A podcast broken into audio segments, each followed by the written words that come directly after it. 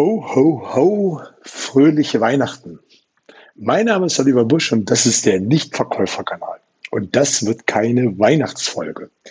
Die Episode erscheint zwar Heiligabend, das ist eine vorproduzierte Folge und das sollte eigentlich der eigentliche, ja, weihnachtliche Touch in dieser Episode gewesen sein. Mein Versprechen ist es ja gewesen, dienstags wie donnerstags eine Episode rauszuhauen. Die kommt jetzt Heiligabend raus. Nächste Woche Dienstag ist Silvester und ich weiß nicht, wann du diese Episoden hörst, ob du sie noch im Jahre 2019 hörst oder ob du vielleicht erst im Jahre 2021 auf mich aufmerksam geworden bist. Und der Content ist im Großen und Ganzen evergreen, das heißt, im Jahre 2019, 17 oder äh, 2025 wird es immer Bewandtnis haben. Und ich weiß nicht, wann du es hörst, gehört haben wirst. Auf jeden Fall ist es Heiligabend erschienen und ja, mein Versprechen möchte ich an dieser Stelle halten. Ich habe es vorproduziert und habe gesehen, oh, das wird Heiligabend werden. Und deswegen möchte ich auch nicht eine e-, episch lange Folge äh, draus machen, die sind ja sowieso nicht so lang, maximal 20 Minuten. Es sollen mal drei kurze Impulse sein, die es heute gibt zum Thema Verhandeln, um es dir nochmal ins Bewusstsein zu rufen. Weil ich glaube, die Punkte, die ich rausgesucht habe, die werden zu selbstverständlich genommen oder auch erst gar nicht gemacht. Ich habe zum Beispiel das Thema Tagesordnung mit dabei, die Flexibilität und auch Raum nehmen in einer Verhandlung. Und das Thema Tagesordnung wird in den meisten Fällen sträflich vernachlässigt. Man fährt zum Kunden, man bereitet sich ein bisschen vor und hat sich gar nicht so wirklich eine Idee, einen Plan davon gemacht, was die Tagesordnung sein kann. Und die Idee, die ich dir vermitteln möchte, ist, dass du dir im Vorfeld überlegst, wie ist die Tagesordnung? Was möchtest du auf der Verhandlung, in der Verhandlung auf jeden Fall besprechen? Und da sammelst du alle Punkte, die du besprechen möchtest. Kleinere wie größere. Und das gliederst du dann für dich untereinander ab und machst eine Tagesordnung draus. Und wenn du ein fairer, guter Geschäftspartner bist, dann schickst du diese Tagesordnung deinem Kunden. Entweder per Mail, dass er informiert ist, und wenn es etwas Größeres ist, dann schickst du es per Post. Es hat nämlich auch äh, den Vorteil, dass dein Kunde sich darauf vorbereiten kann, er weiß, um was es geht und es ist auch eine Art von Selbstbewusstsein, wenn du sagst, das sind die Punkte, über die ich sprechen möchte. Und dann wird es auch wie als gegeben hingenommen. Denn das, was auf schwarz auf weiß steht, das ist Gesetz. Und jetzt liegt es an deinem Kunden, dass er auch Tagesordnungspunkte zumailt, per Post schickt. Und dann kann man halt diese Punkte untereinander klären, wie man sie abarbeiten möchte im Gespräch. Aber das ist eine gute Variante, einfach schon mal die Punkte vorzugeben. Dann lass deinem Kunden genügend Zeit, sich darauf vorzubereiten. Schick nicht erst einen Tag, einen halben Tag vorher die Punkte, sondern lass genügend Raum dass jeder die Möglichkeit hat, sich darauf vorzubereiten. Dein Kunde, wie eben schon angedeutet, dass er die Möglichkeit hat, ähm, dir auch Punkte zu senden, damit du dich dann gegebenenfalls auch darauf vorbereiten kannst. Jetzt eine Idee oder ein, eine Bemerkung am Rande, das ist ein ganz, ganz schmaler Grad, was ich jetzt sage. Und es kommt auf den Kunden an und auf die Geschäftsbeziehung. Ich bin nicht unbedingt Freund davon, dass man nämlich ganz kurz vorher, vielleicht zu Beginn der Verhandlung, einen Punkt auf die Tagesordnung setzen lässt. Der andere könnte sich dann nämlich überrumpelt fühlen, übervorteilt fühlen und ähm, das könnte dann ein schwieriges Gespräch werden. Wenn es aber sowieso ein schwieriges Gespräch sein wird oder ein schwieriger Kunde ist, wie auch immer, dann kann man es natürlich mal machen. Aber es ist halt ein sehr, sehr schmaler Grad. Von der Gegenseite kann es natürlich immer wieder kommen, dass derjenige oder diejenigen, wie auch immer, Punkte ganz knapp vorher auf die Agenda setzen wollen. Und da kann ich nur die Empfehlung geben, das Recht hat man ja, bestimmt zu sagen, nein, in dieser Runde nicht. Das können wir gerne auf eine zweite Runde legen, wie auch immer.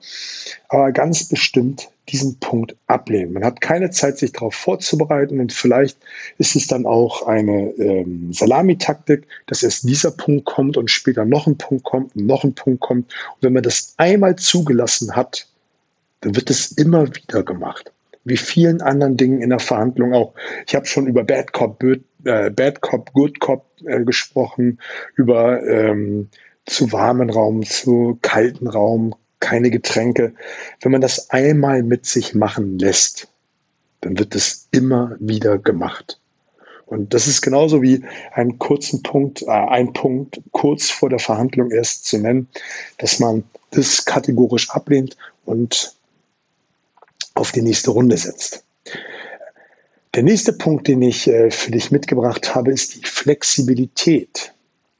Viele sagen im Vertrieb, ich bin flexibel, ich muss mich nicht vorbereiten, ich kann mich äh, auf die Situation einstellen, bin ich richtig gut. Und das ist nämlich der Punkt, der völlig falsch ist.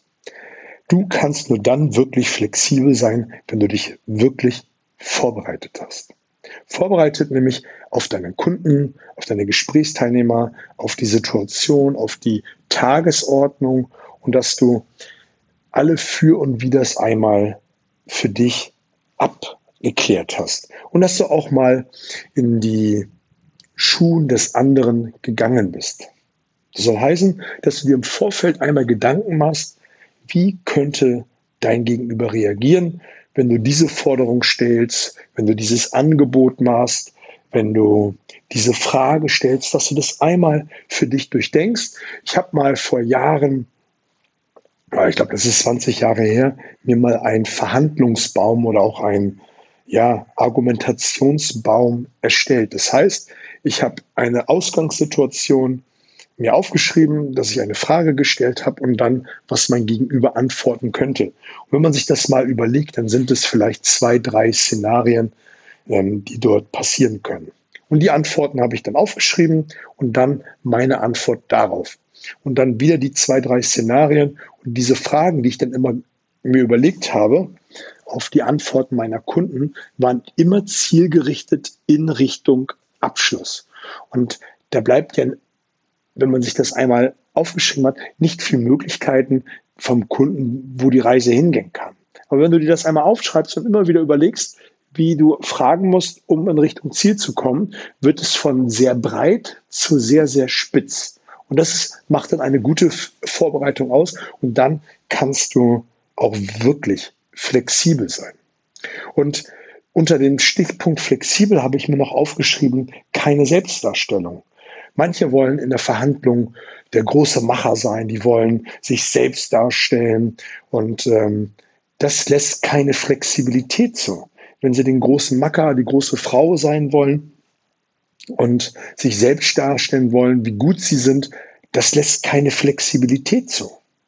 Wiederum ist es besser, durch die gute Vorbereitung sich auf den Kunden und die Situation anzupassen. Wenn du dich einen Schritt zurücknimmst, dann kannst du dich besser auf den Kunden einstellen. Da musst du dich nicht selbst darstellen und bist viel, viel flexibel, flexibler. Jetzt fragst du dich vielleicht und wirst vielleicht sagen, hey, ich muss mich doch so ein bisschen selbst darstellen, wie gut ich bin, was ich alles kann. Ja, kommuniziere deine Leistung, aber nicht diese Selbstdarstellung, dieses Selbstbeweihräuchern, dieses, ja, dieses zu viel.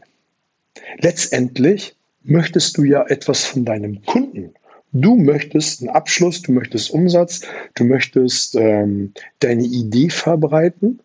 Da darfst du dich auf deinen Kunden einstellen. Du darfst dich auf deinen Kunden anpassen.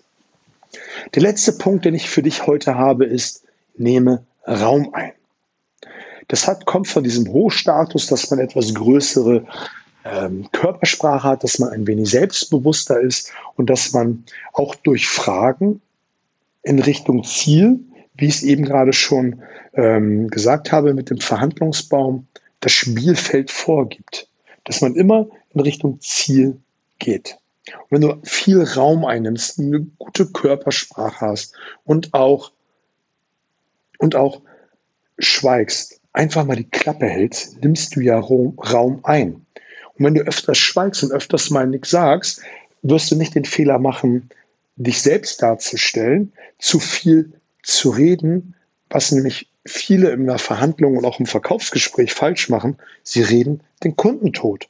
Sie reden und reden und reden und verpassen irgendwann den, den Abschluss zu machen und auch verpassen, die Körpersprachen, körpersprachlichen Signale aufzugreifen, die sagen, hey, ich möchte kaufen und nimm es gar nicht wahr. Und der Kunde, wenn du zu viel redest, der kann gar nicht sagen, hey, ich möchte gerne kaufen.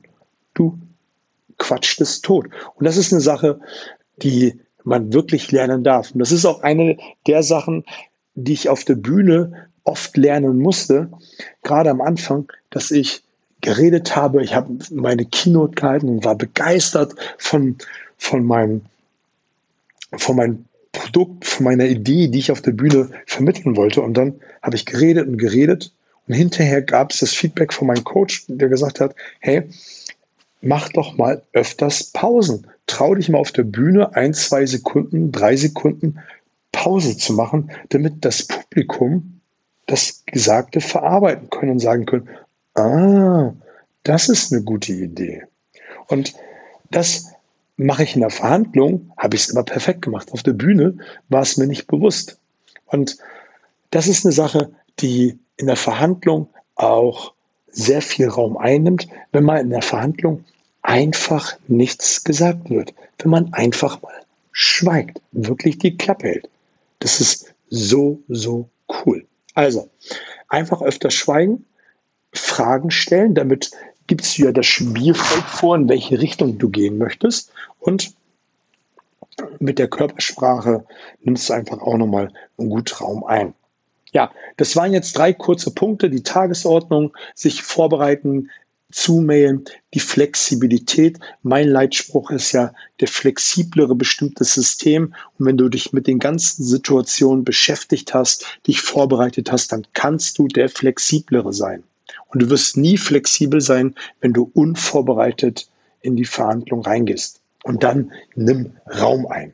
Raum einzunehmen in einer Verhandlung, ja, zeugt ja auch von Selbstbewusstsein, dass man eine etwas größere Körpersprache hat, dass man auch mal den Raum nutzt, um zu schweigen. Auch Schweigen in einen Raum zu füllen oder mit Schweigen den Raum zu füllen, zeugt ja von Selbstbewusstsein, nimmt Raum ein. Und das darf ausgehalten werden von dir und die Gegenseite muss damit klarkommen.